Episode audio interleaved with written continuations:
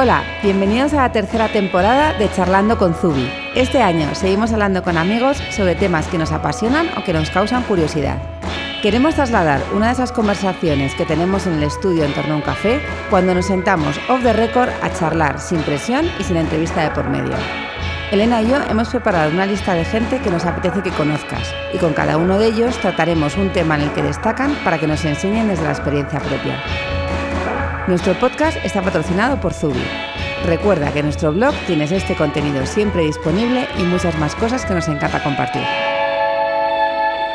Este mes dedicado al arte en Zubi y que ha empezado con el podcast de Mari Quiñonero y nuestra exposición en The Tiny Art Fair, hay una persona que no podía faltar de ninguna forma, ya que el 50% de esa expo es culpa suya.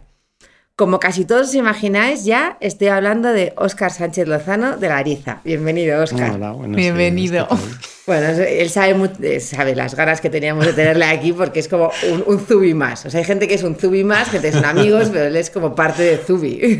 ¿Cuántos años llevamos colaborando juntos? A la primera feria Es lo que iba a decir. fuimos sí. ya con un cuaderno tuyo donde metíamos, Ay. o sea, era un Se llama Un El. Catalogón. El Catalogón. Un portafolio, sí. Y ya es que además siempre lo digo, es como os conozco muy desde el principio y es que fue el flechazo. O sea, fue.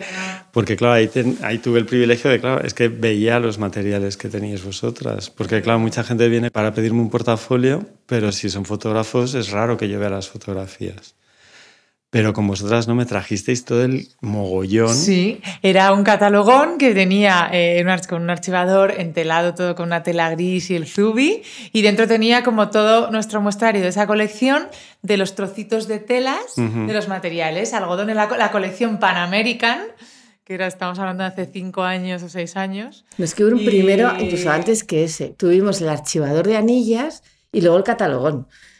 Es que tuvimos dos. Es que nos has ido haciendo muchísimas cosas. Y yo creo que eso fue el momento de. Yo me acuerdo que flipé más que nada por ver, primero, algo impreso en esas telas, pero más que nada la diversidad que teníais. Sí.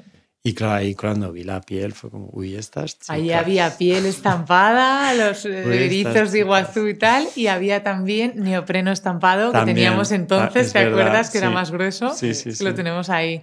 Eso es una maravilla que dijimos, vamos a hacer todos los años de esto tal, habría que hacer un archivo y siempre lo tenemos como pendiente, el archivo de, Desde de aquí, la historia. Desde aquí, como podemos, eh, si, si alguien sabe imprimir piel, Ah, que nos lo diga. Porque hace tiempo que perdimos a nuestro querido impresor de piel y es algo que, que echamos mucho en falta, ¿verdad, Oscar?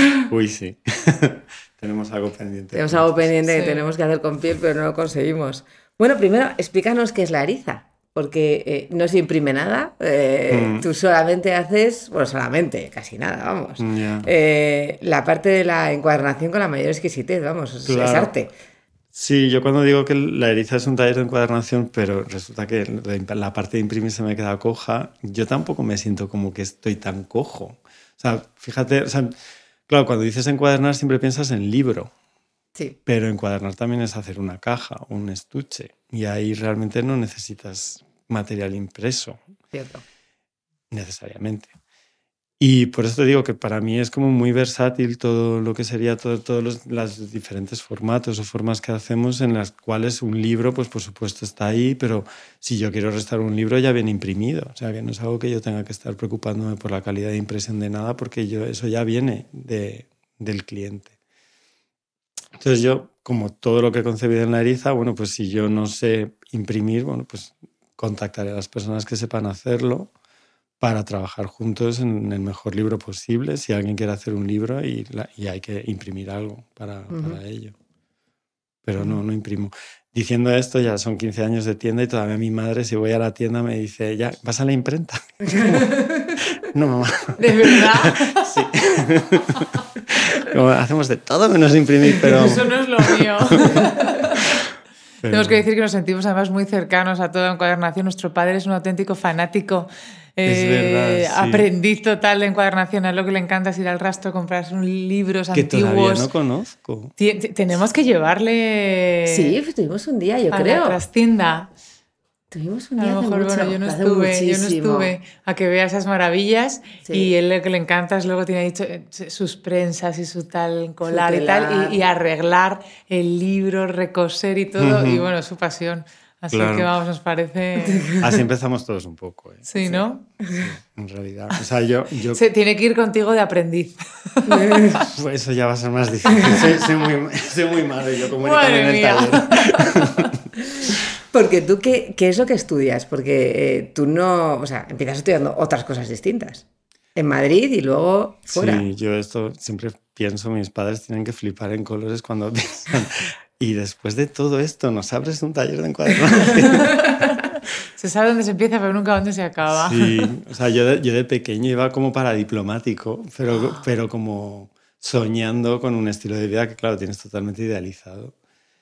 Eh, todo eso, bueno, poco a poco, conforme vas creciendo, ya se va un poco a ver todo, la, la parte de, de, digamos, como de foundation para todo esto. eh, tienes que ir empezando a pensar qué es lo que vas a estudiar. Y bueno, yo iba, si acaso, para Derecho, porque yo sí que me empeñé en que, desde luego, Humanidades era lo mío. Fíjate. Ya, ya, no, a mí ya. Pero justo en el último año del colegio fue cuando más o menos ve- veo como un poco las luces, en plan como de Oscar, a ver, derecho. Tú. Digo, no, pues papá, mamá, va a ser historia.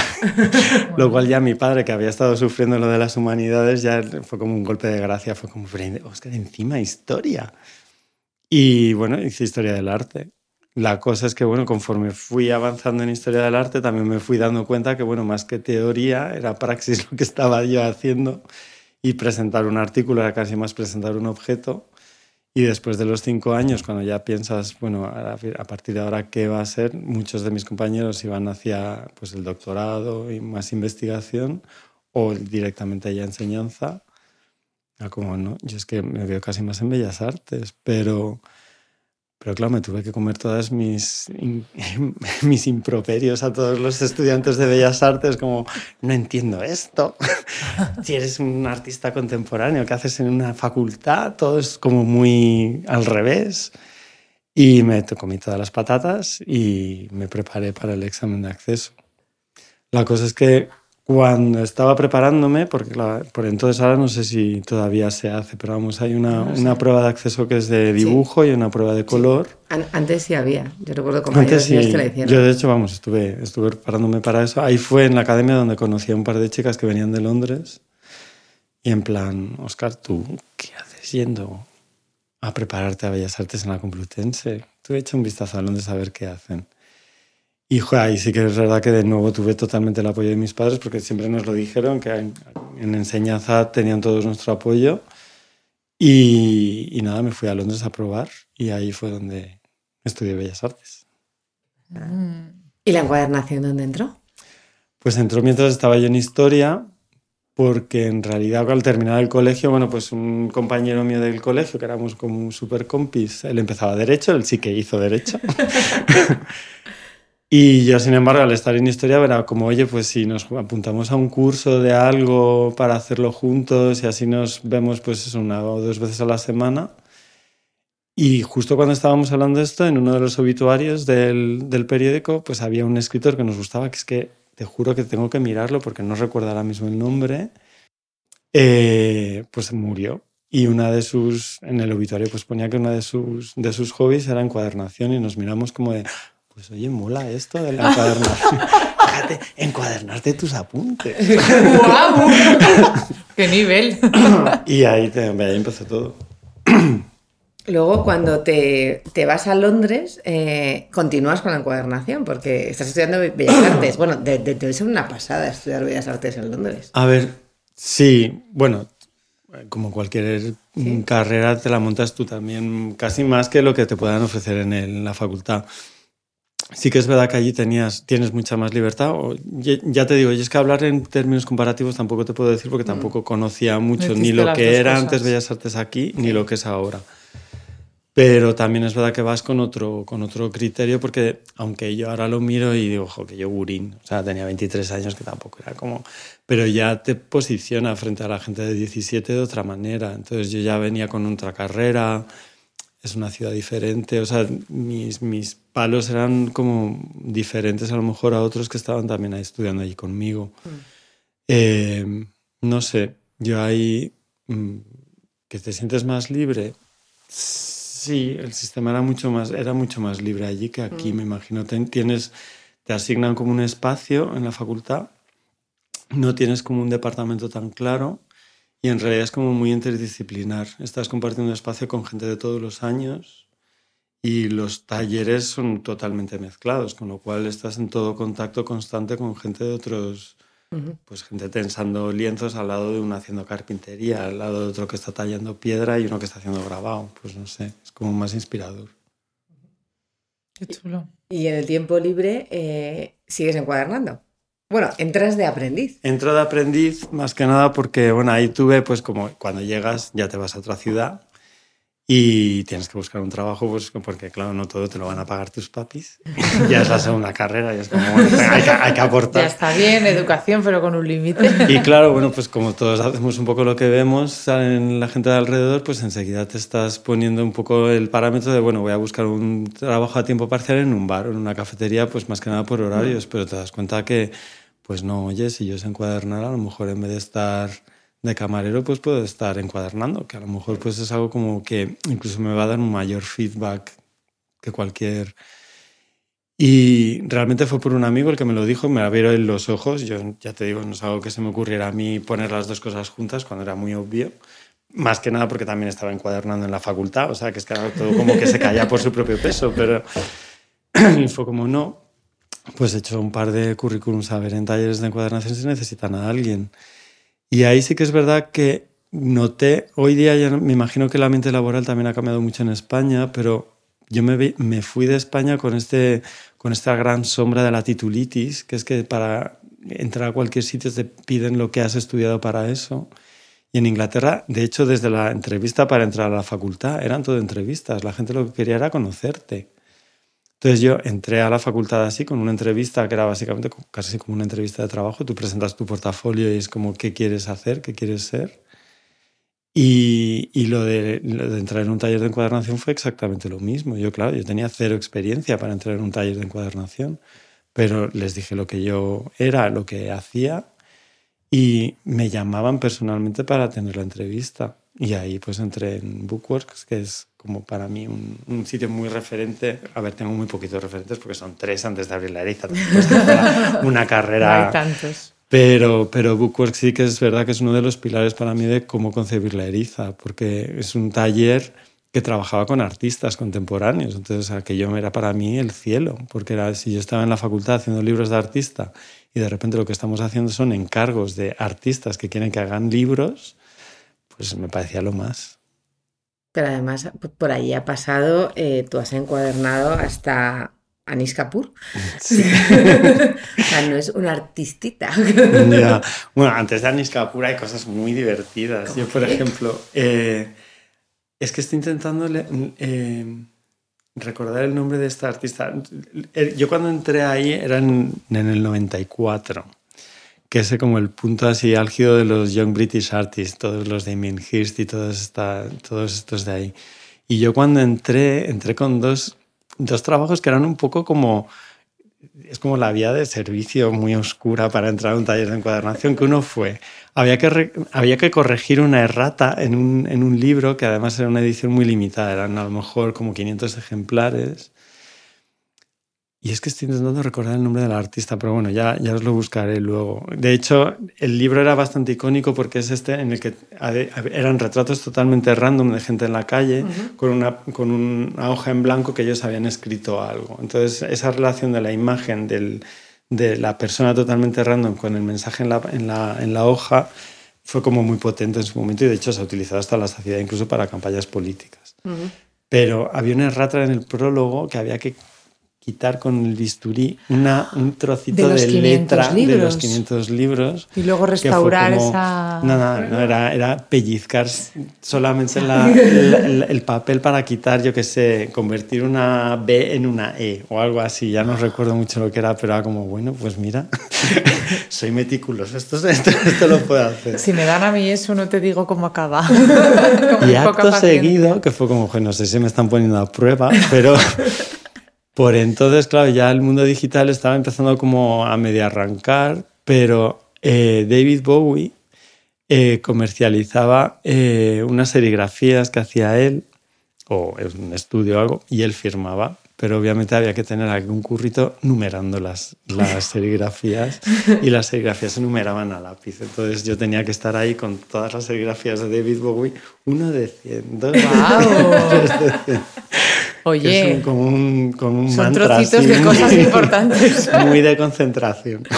Muy, muy de concentración. Eso sí que se entra, como tú dices, por el lado en plan de me están muy testando. oscuro, sí, muy, muy. Me van a dejar en Pero es que yo creo que los primeros trabajos, las primeras cosas que te dan cuando entras en un trabajo, como prácticamente no sabes hacer nada tal, pues muchas veces son como cosas pequeñitas. Claro. Tal, de te explico esto y lo haces, ¿sabes? Mi primera cosa de marketing, pues, pues no fue hacer un plan, ¿sabes? Es pegar una etiqueta en un bote, Ya. en tres botes. Es que al final.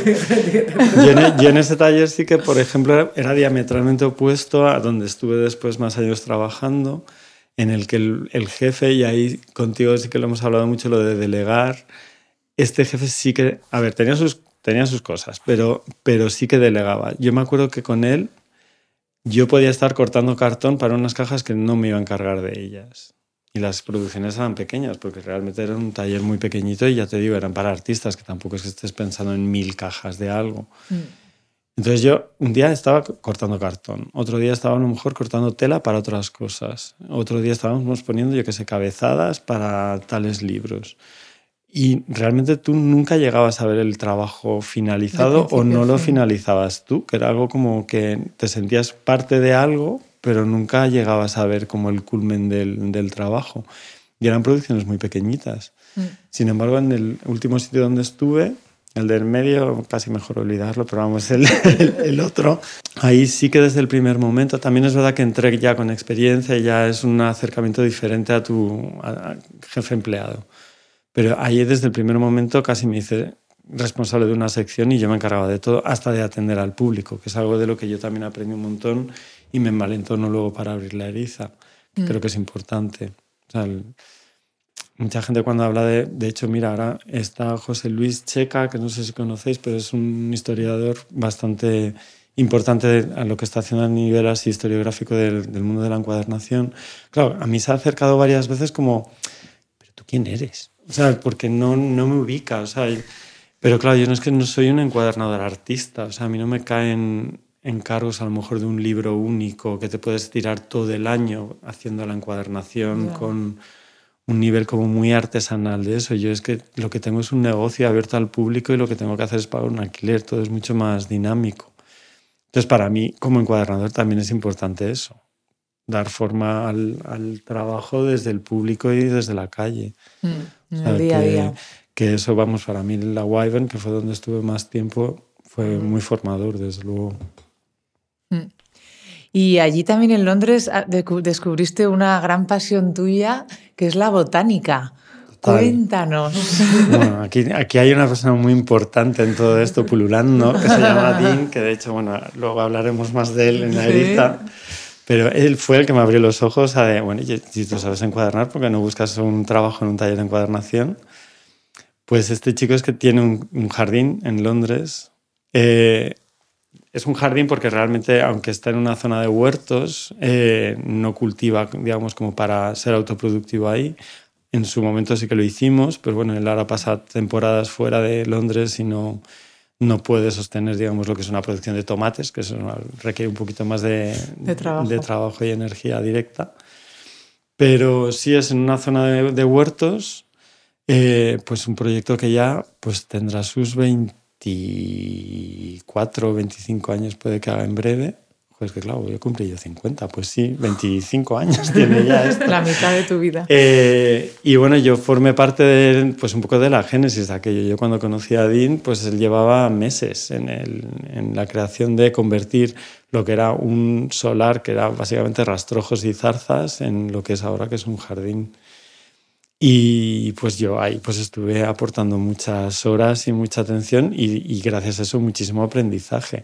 Hablábamos antes de lo de que yo antes de irme de aquí, pues mira, mi, mi abuelo paterno tenía una huerta, pues son- eran de pueblo y es- tenían sus, sus huertecillos y, nosotros- Sí. yo, vamos, he comido tomates en la familia pues así de toda la vida, pero yo no sabía que una lechuga puede florecer O yo no sabía que todo, todo ciclo de planta, planta pues, tiene que culminar en eso. Para mí las verduras eran verduras, o sea, una celga es una celga, pero si crece, ¿cómo se reproduce? Estoy, estoy redescubriendo el florecimiento de la lechuga.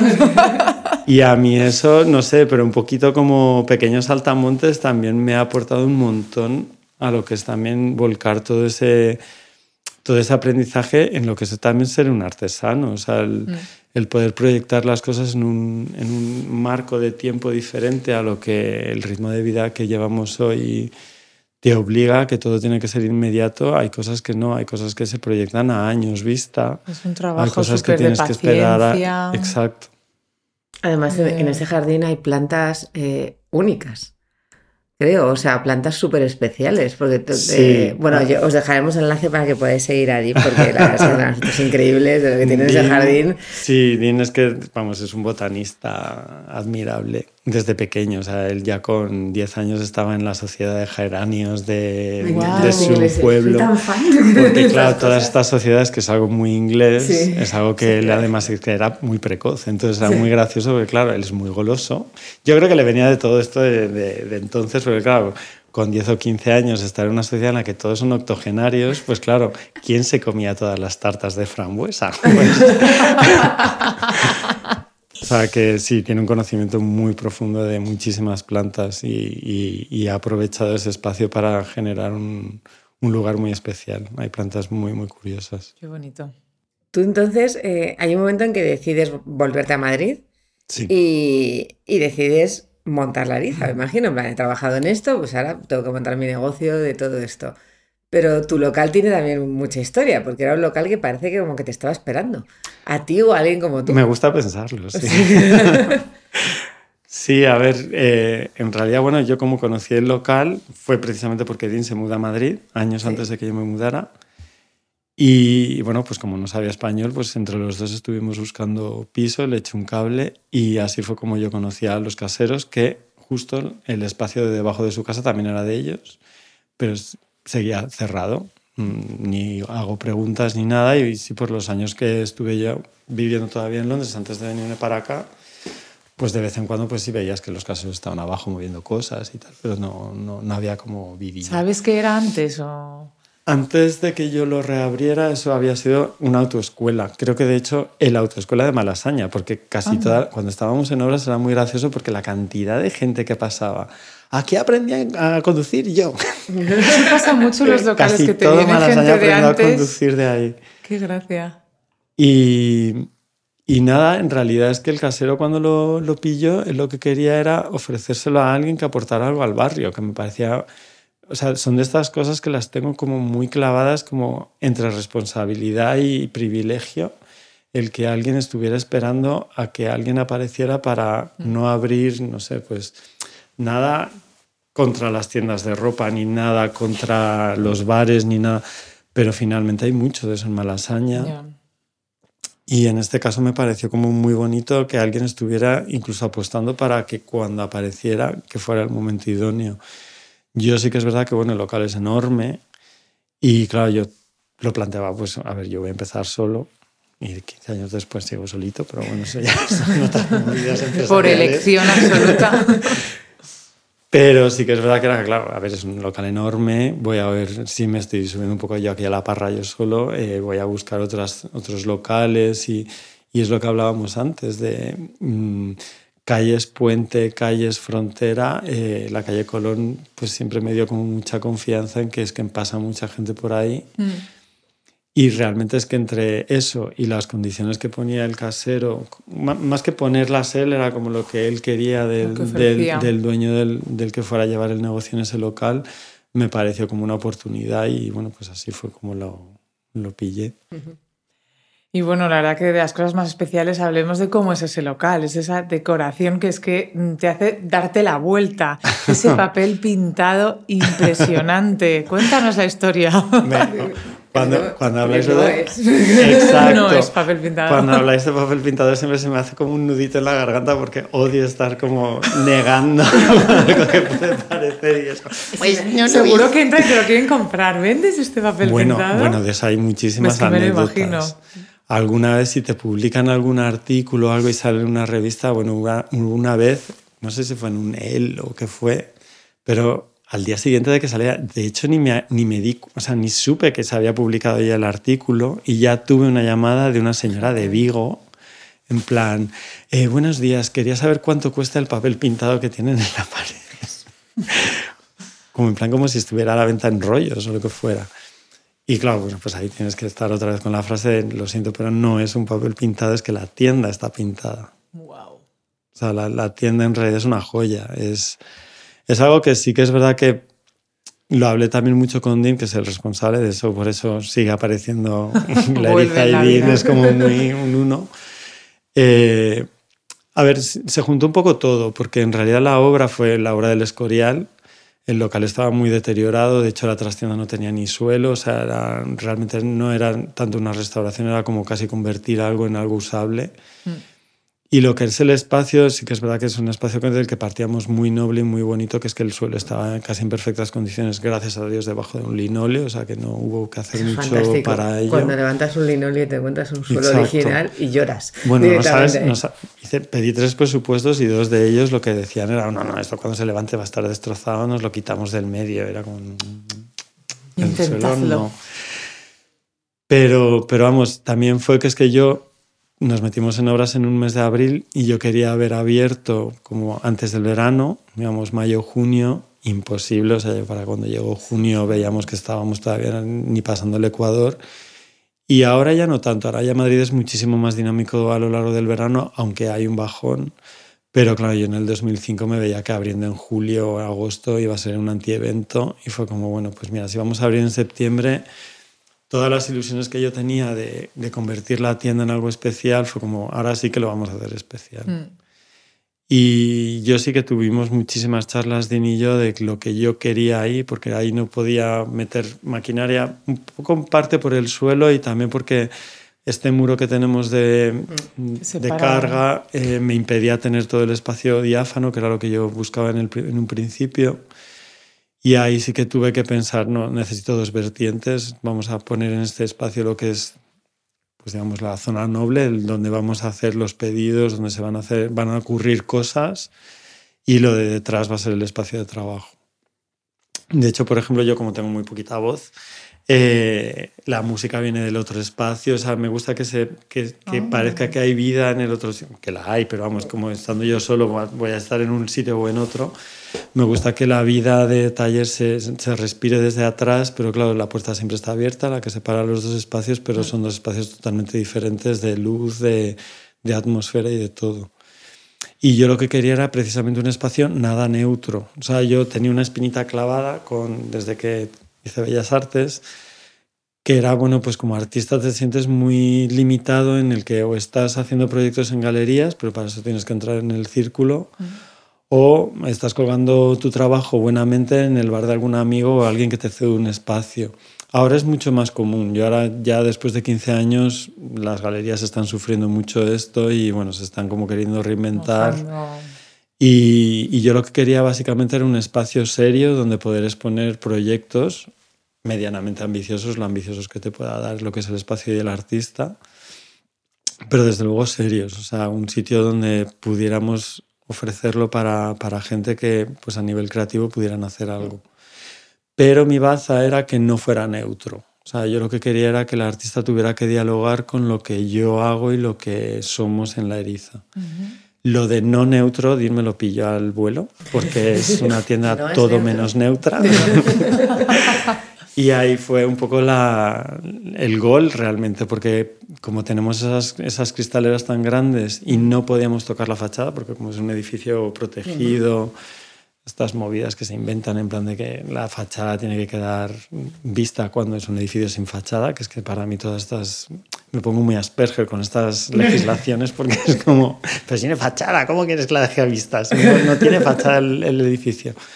Pero bueno, dinero que me ahorré y lo que hicimos fue invertir todo eso en un interior tipo tela de araña que atrajera a gente. Es obvio que no atrae a todo el mundo, pero nunca pensé que mi gol era atraer a todo el mundo porque eso va a ser imposible. Mm. Y hay un filtro que es la puerta que siempre está cerrada, pero bueno, la puedes abrir tú, no necesitas un timbre ni nada. Pero desde luego, claro, quien entra ya nos tiene ganados, porque es como si entras curioseando, es que somos amigos. Y entonces Dean eh, es el artífice de todo ese papel pintado con todas las comidas del mundo, porque además decide eh, como muy en el rollo Zubi también, Homer, eh, no, van a ser todos distintos. Sí, que, que, no haya dos formas iguales. Hace un cálculo rápido y decide, bueno, el número es... El cálculo lo hice yo. El cálculo lo hiciste tú y el cálculo inicial era que hacían falta cuántas formas. El inicial. A ver, yo hice las retículas, de hecho por eso también a veces parece que es papel porque dejamos las líneas de lápiz para hacer los casetones y la retícula la hice yo y de ahí soy totalmente responsable que cogí una calculadora y dije, pues si tanto por tanto de ancho y tanto de alto por cuatro paredes me suman 500, pues yo creo que hay unas 500. Eh, entonces Dee se pone a hacer sus 500. Empieza a... Es, un estarcido es un estarcido, es un estarcido en la pared. Las plantillas Empieza a estarcirlo y se da cuenta que con 500 ha llegado a... A un cuarto de la tienda. A ver, como las piezas, aunque parece todo como un caos, es un caos un poquito organizado, sí que hay una intención y sí que es verdad que hay ciertas familias, o sea, están, pues, hay unas ánforas, hay otras que son un poquito más tipo palmera. Entonces, bueno, pues él iba haciendo y nosotros íbamos colocando. Claro, el, rellenado de todos los casetones era un poco random también, falso random, pero bueno, no, no íbamos colocando una a una, una al ladito de la otra, sino que íbamos como componiendo. Cuando nos dimos cuenta de que con las 500 no íbamos ni por la mitad, a mí se me heló un poco la sangre, me sentí muy responsable, pero claro, ya no había marcha atrás. Vas a dejar solo y hay como unas 2.500. Madre mía. También es verdad que es que está toda la tienda pintada. Y lo teníamos Dini y yo muy claro que no queríamos un decorado, o sea, queríamos que la tienda fuera lo que es.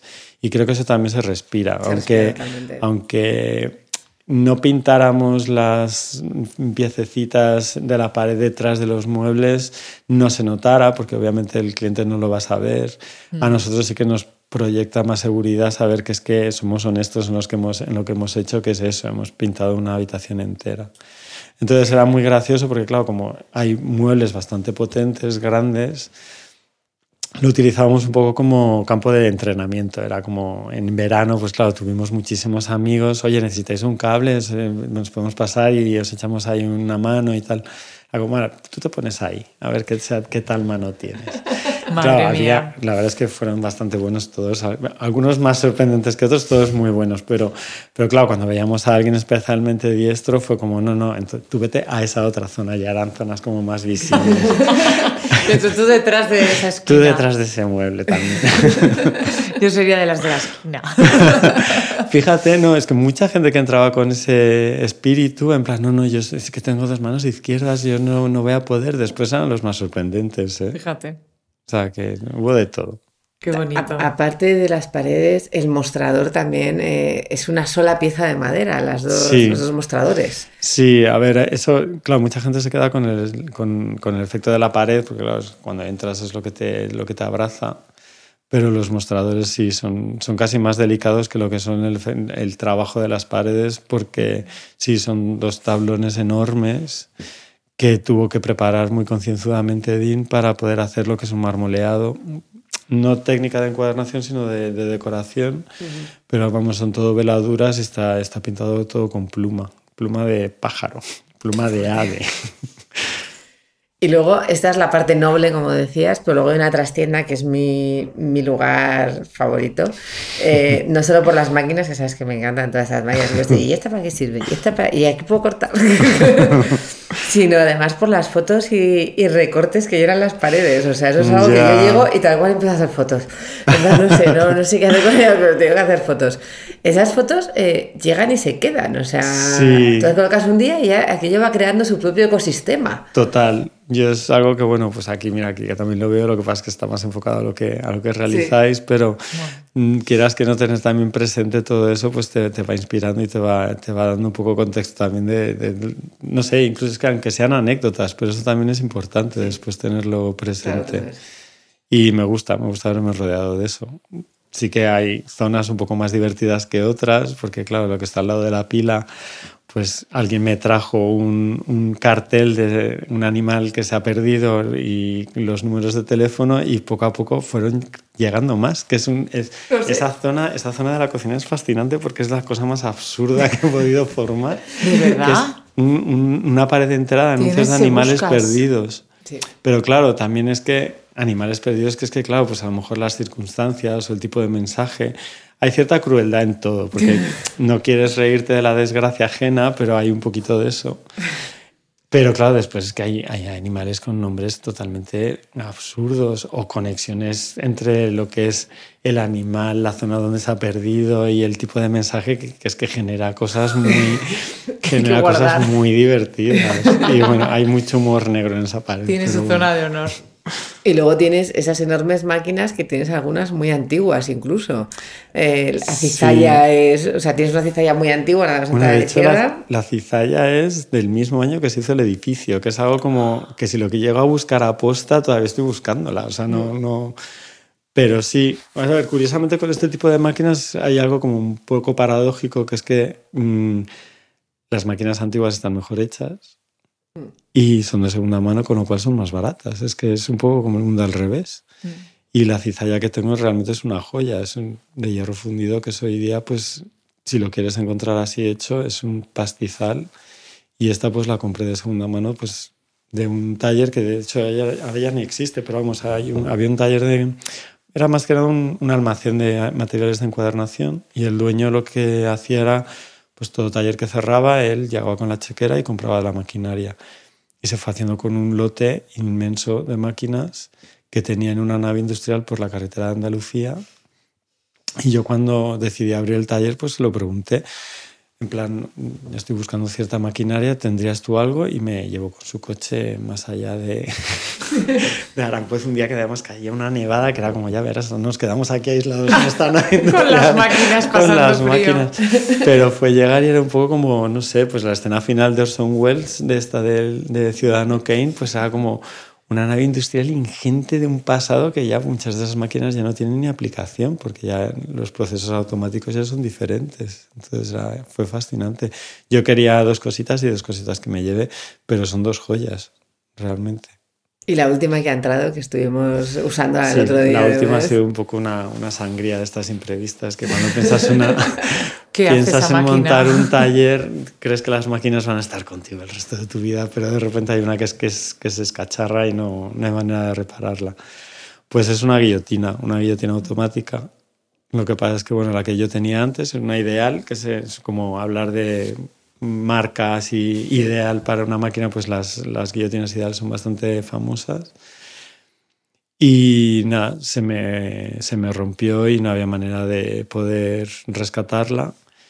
Y de esto pues que te pones a buscar a ver quién puede estar poniendo a la venta una guillotina automática, también con las características de que ya, claro, después de 15 años redistribuir el, el, local de trabajo en función de una nueva máquina pues es un poco traumático. Es como necesitaba algo para esas medidas. Madre mía, qué difícil. Y lo gracioso es que encontré justo el mismo modelo con el, con el punto más a favor aún de que el pisón, que bueno, que es algo como muy técnico, pero vamos, el pisón en la que yo tenía era automático, que siempre pensé que el pisón era, siendo automático, era muy agresivo para el libro pues con el punto a favor que es que este era manual, que era mejor aún. O sea, que sí que es verdad que me dolió mucho tener que extender yo la chequera en este caso para comprar una máquina nueva, pero estoy muy contenta con ella. Una cosa que he descubierto en nuestras noches ahí recortando nuestro libro es eh, tu fascinación por la música de DJ auténtico. De DJ yo. Sí, pero DJ no. O sea, tienes siempre esas listas de reproducción totalmente eclécticas en la cual yo estaba escuchando y como, ah. ¿Y esto, ¿Y esto quién es? ¿Y ahora por qué hemos pasado a copla? ¿Y ahora por qué volvemos a no sé qué? Es, como de repente electrónica, copla, no sé qué. No, no ha sido la banda sonora de los libros pop-up de la Tiny. ¿Cuál es? ¿Cómo, organizas esas listas? Además son enormes, porque son listas de nueve horas. Tienen que ser muy largas, sí, más que nada porque es que no puedo estar encima de controlar yo la música mientras estoy trabajando. Ten en cuenta que yo estoy atendiendo al público, entonces necesito que la música esté ahí y y no me mantenga ocupado como para pensar, ay, se ha acabado el disco, voy a tener que poner otro. Eso a mí me pasó pues muy al principio, o sea, claro, yo cuando abrí el taller, pues, mi, pues me compró mi equipo de música para tener mis CDs. Yo todavía era muy de mis CDs. Todas hemos hecho algo para Y hasta mis cassettes. Que, o sea, 2005 Claro. todavía estaba escuchando yo cassettes. Y, y claro, ahí claro, se me terminaban los CDs y era tener que volver a poner. Entonces había momentos sin música que, bueno, tampoco lo he hecho en falta. O sea, yo también es- trabajo con, mis momentos de silencio. Pero sí que es verdad que para la tienda sí que me gusta que haya, haya un ruido de fondo. Eso pasó automáticamente al mundo iPod, porque me- mi hermano pues me regaló uno y me regaló un super iPod de estos, de, tiene tal memoria que yo es que podía tener meses de música ahí metido, con lo cual yo descubrí el random. que era, o sea, seis meses, o sea, no seis meses, pero a lo mejor puedes tener tres meses en horas de música y yo lo mismo puedo tener ahí la flauta mágica que el último disco de Björk que un disco de Johnny Cash. Entonces era, el random es fascinante, porque claro, Te saltando. pasas de una cosa a otra con una alegría y a mí eso siempre me ha gustado, o sea, me, me parece como, No sé, como una auténtica, mm, no sé, emisora de radio, porque además la, además la administro yo, entonces es- muchísima música de toda la que escucho y además pues eso, escuchar de una manera muy caótica. Y eso a, a muchos amigos les pone muy nerviosos cuando yo ven, o sea, cuando vienen y me visitan es como, pero ¿qué estás escuchando? Más que nada por la mezcla así tan absurda, pero a mí me da, me da mucha vidilla. Es que no, yo por ejemplo, radio no escucho, o sea, yo radio, nunca he sido un gran oyente de, de radio, pero yo solamente escuchaba radio cuando estaba trabajando en casa o cuando estaba trabajando en este primer local, en el primer taller de encuadernación, que claro, al no estar aten- atendiendo al público puedes pasar muchas horas concentrado escuchando cosas, pero yo en el taller estoy de un lado para otro, entonces no puedo estar escuchando conversaciones o programas sobre algo. Entonces, en realidad es ese random lo que, lo que tengo. Ahora he pasado al mundo iTunes y claro, ahí ya, claro, se me multiplica mucho más. Pero bueno, son nuevas estrategias. Lo tuyo fue que es que cuando llegaste acababa de conocer varios álbumes y fue como los meto todos en esta, en esta lista y me familiarizo con ¿Y ellos. quién es este? ¿Y quién es este? Luego descubrimos que a los dos nos fascina Bjork y entonces ya eso es una hermandad para toda la vida. Forever. Somos fans de Bjork. Para siempre. Y bueno, sobre todo lo que tú trabajas es con, con encargos, ¿no? Con, Sí, con trabajos total, por encargo. totalmente. Tienes también una pequeña selección de cuadernos y libretas maravillosas, ¿no? Fuera. Sí. Algunas agendas también, bueno, por supuesto con Algunas Oscar, es con quien hacemos nuestra famosa selección de agendas que se acaban, que todavía la gente nos sigue llamando. Vamos a tener que hacer el lanzamiento de septiembre también, el de, el de las de enero y las de, y las de septiembre. Yo en, en Londres había una que me encantaban, que eran las del año fiscal, que de abril abril, que me parecía muy interesante.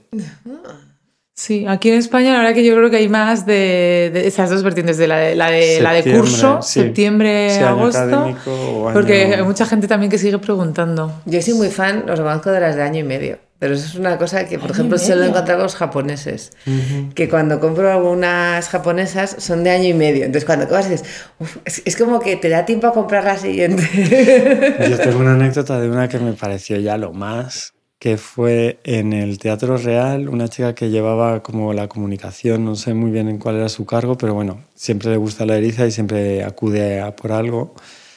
Eh, querían hacerle como un regalo muy especial a una soprano que venía como bastante importante a hacer una producción. Y entonces decidió hacerle una agenda, pero la gracia fue que es que, claro, esta gente trabaja a muchos años vista. O sea, las producciones de ópera, los calendarios de ópera son a muy largo plazo. Y la tía se maquetó ella sola una agenda de cinco años que yo le encuaderné para esta mujer, que me pareció tan bonito que alguien pudiera maquetarse Madre mía. una agenda de cinco años para, un- para alguien. O sea, era un libro único. Y me pareció lo más. Era un buen tocho también. Sí, sí, sí. Era- a ver, intentó comprimir al máximo Sí. lo que era el espacio, pero, pero sí era un, era un tochote. Madre mía. A mí ese tipo de encargos me fascinan. Sí. Porque tienen que seguir. O sea, es que me parece tan especial el que alguien haga esas cosas o tus. Un único totalmente. Único totalmente. Yo creo que la, la era digital está un poco ofreciendo eso, paradójicamente. O sea, Paradójico totalmente, de acuerdo. mucha gente me mira como en plan, estás en vías de extinción. y tú le Como dices, estoy resurgiendo. tu negocio se no. acaba, ya no va a haber libros. Y es como, pues, oh, pues sí, y no. Vamos, O sea, ahora, ahora mismo en el mundo digital, y fíjate, en el mundo del fotolibro, tanto que nos comunicamos con imágenes y tal, Ah, el mundo del fotolibro eh, ahora mismo tiene una revolución brutal y es gracias a lo digital. Porque puedes producir 50 buenos libros, 200 buenos libros. Puedes imprimir según necesitas, que eso es algo Mm. que aparte de lo ecológico que me parece, me parece también muy interesante por eso, porque tampoco tenemos que producir mil libros si no hay un mercado para ellos, que acaban en un sótano Mm. cogiendo polvo y humedades. Entonces a mí eso me parece muy Yo creo que interesante. totalmente de acuerdo. Se está polarizando, es verdad, pero Mm. toda esa digitalización cambia en recuperar necesidad. Bueno, el boom de las agendas es un Mm. hecho. Recuperar necesidad de tener cosas especiales e importantes Mm. físicas, ¿sabes? Y la es agenda es, que- una de ellas. Apoyamos el calendario con el del móvil, pero... Lo que es también llegas a agenda- lo paradójico de que, claro, como también los gastos de producción masiva baratan tanto lo que, lo que tienes en tus manos, Mm. pensar en un libro único, claro, tienes que pensar con otros parámetros. No puedes llegar y decir, "Jo, pero si es que si una novela en la FNAC me cuesta 12 euros, ¿por qué mi libro me cuesta 120? Es como, pero... ¿Por dónde empiezo? Pasa a la Pero, trastienda que exacto. te enseñé. Porque es que si no... Y- y Ven- es vete a encolar un rato. Cuando encoles media hora, luego ya vemos a cuánto tiempo cuesta tu hora de trabajo. Exacto, a lo mejor sí que son exacto. 120 euros. Pero es eso, que Bueno. se polariza todo. O sea, también se polariza eso, los, los costes y cómo tú proyectas también tu, tu coste de lo que tú quieres hacer eh, con respecto a qué, qué, cuál es tu referencia. Totalmente. Eso es. ¿Y cuál es la mayor rareza que puedas compartir de, de tu trabajo en todos estos años en la Eriza? ¿Algún encargo de esos sorprendentísimo? Siempre me quedo en blanco con estas preguntas. Después, a lo mejor, durante, A mí de la durante agenda de los 5 años me pareció bastante La verdad que sí. Es eso. Yo, yo es que hay encargos así como muy anecdóticos que tengo totalmente olvidados y es cuando sale de repente. Ya. Pues, y O sea, ahora yo, mismo. yo he visto esta- cajas, cuando has preparado cajas, yo creo que preparaste una caja para una escultura, puede ser de chillida, que tenía varias partes y se, y se sumaba y luego se abría como una caja. No era de Chida, pero y mira, precisamente esa también fue con Ivory. Pero era, era esa caja, era. Bueno, haber hecho cajas. Es que el mundo caja es muy interesante. Ya, que Hecho- Es que en eso no La, pensamos. gente no se da cuenta de eso. He hecho una caja, bueno, una caja, hice cajas para varias temporadas, pero era una caja de zapatos que tenía que ser exactamente como la caja de zapatos de las zapatillas Victoria. O sea, ese era el tipo de caja. Sí. pero era para una campaña publicitaria en la que metían a la modelo entera con los zapatos en la caja. Entonces era muy divertido porque, claro, era generar a nivel de escala una caja de cartón, digamos, como plegado, no es como las cajas que yo construyo, que están todas ensambladas. Sí. Entonces, claro, era una caja de cartón, pero era una caja de cartón que parecía eso. A ver, la connotación es un poco oscura porque parecía un féretro realmente. Tiene que haber una persona. Pero tenía el punto comiquísimo que era una caja como de zapatillas Victoria. No era Victoria la campaña, pero vamos, era Sí. por, por buscar la analogía, pero vamos, era, era muy divertido. Que a mí eso siempre me fascina, porque claro, volvemos a lo digital. Es como, todavía hay gente que confía en que en, en esa fotografía se va a apreciar más que lo que tienes ahí es físicamente real antes que andar con un escaneado de una fotografía, o sea, de una caja y aumentarlo y recortar a la modelo y pegarla. No, era todo, la, la foto realmente era así, era una caja enorme para zapatos que venía con la modelo dentro. Un escenario, vamos, montaste. Total, total. Entonces, bueno, Qué de hecho esa la tenía que montar en la tienda porque no me cabía en el taller. el otro o sea, lado. en horas de noche, así haciendo, haciendo estas cosas. Montando. Pero, pero vamos, sí. A, a mí una cosa que imagino que también te encargan mucho son esos álbumes eh, para, o sea, para guardar fotos. O sea, hablamos Sí. mucho de encuadernar también cosas eh, como libros, pero también Mm. está ese momento de mi vida que esté bien encuadernada. Sí, Que imagino que ese también otro, bueno, además luego haces las cajas de fuera súper bonitas para meter el álbum, o sea, claro, que todo es como de llorar. Sí, sí, lo de los álbumes a mí me gusta mucho. Es raro que vea yo después el interior. Ha habido gente que incluso me trae las fotos, porque a lo mejor es como, no, pero es que como haces todo tan bien, pues entonces las montas tú vas a estar mejor.